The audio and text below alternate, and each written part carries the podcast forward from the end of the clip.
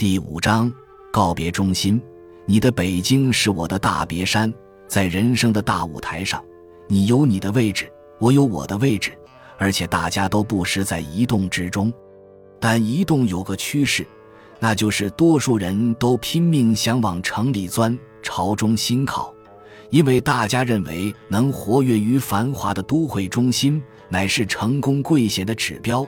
而若只能在寒碜的都市边陲或穷乡浮沉，则是失败穷贱的迹象。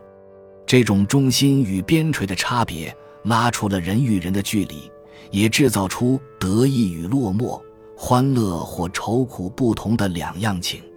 如果你为流落于边陲而哀愁，或为活跃于中心地带而得意，那庄子会告诉你：我知道天下的中心是在燕国。今河北的北方，越国、浙江的南方，照常理，天下的中心应该在燕国和越国之间，也就是中原一带，怎么反而在边陲之外呢？庄子会这样说，其实是要打破我们对中心与边陲的僵化看法。地球是圆的，地球上的每一个点都可以是天下的中心。但也是另一个中心的边陲，这正是庄子相对论与齐物论中重要的一环。中心与边陲的关系不仅是相对的，而且还不断在改变。翻开历史，有多少国家和城市一再更换他们的中心与边陲关系？在汉唐时代，中国的社会中心是在长安，但到了明清时代，却移到了北京。在十九到二十世纪中叶，世界的艺术中心在巴黎，但二十世纪中叶以后，则被纽约取而代之。不管是什么领域，都没有一个地方、一个国家能永远居于中心的主导地位。更重要的是，真正能成为中心的是人，而非地方。譬如位于长江北岸大别山东路的安徽桐城，离长安。北京和南京都很远，原是一个不怎么起眼的小城，但从明朝末年起，因为方氏家族的方学渐、方承志等人在此讲学著述，蔚然成风。到了清朝，更经方苞、刘大奎、姚鼐等人的加持而大放异彩，形成所谓的桐城学派。在两百多年间，俨然成为中国学术界与文坛的中心。近代的美学大师朱光潜和哲学大师方东美也都出身桐城。桐城为什么能成为中心？靠的不是地灵，而是人杰。但即使是人，也不可能永远站在舞台的中心，他终归要让出位置给后继者。所以，不管是地方或人，他们的中心与周边。贵与贱的关系是不断在更迭的。从道的观点来看，无所谓贵贱，贵贱是反复无端的。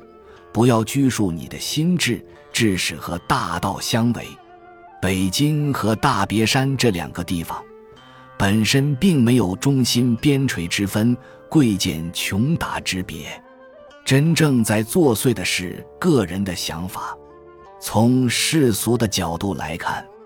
北京是中心，大别山是边陲，但对世居于大别山山中的人来说，大别山才是他们的中心，北京不过是边陲。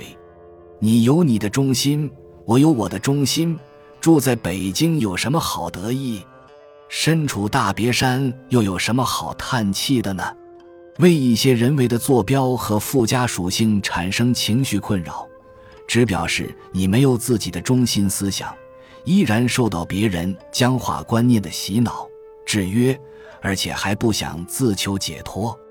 中古欧洲的传奇人物亚瑟王，少年时代跟随梅林魔法师学艺，对自己的僻处山野一直闷闷不乐。梅林看出他的心事。某日，当亚瑟又站在高岗上望着远方发呆时，梅林告诉他。从你站立之处往四面八方看都没有尽头，所以你所在的地方就是宇宙的中心。少年亚瑟牢记师傅的教诲，一成下山后，开创惊天动地的事业，成为最传奇的武士和最伟大的国王。所有的人和事都环绕他发生，兑现了梅林魔法师对他的期许和预言。他每到一个地方，那里就成为宇宙的中心。梅林魔法师对少年亚瑟的教诲，正是庄子对我们的期许。每个地方都是中心，但也是边陲。没有一个地方比另一个地方更高贵或卑贱。不管你现在身处何地，又将往何处去，你所在的地方就是你安身立命的中心，生活的重心，得意的舞台，幸福的所在。本集就到这儿了，感谢您的收听。喜欢请订阅关注主播，主页有更多精彩内容。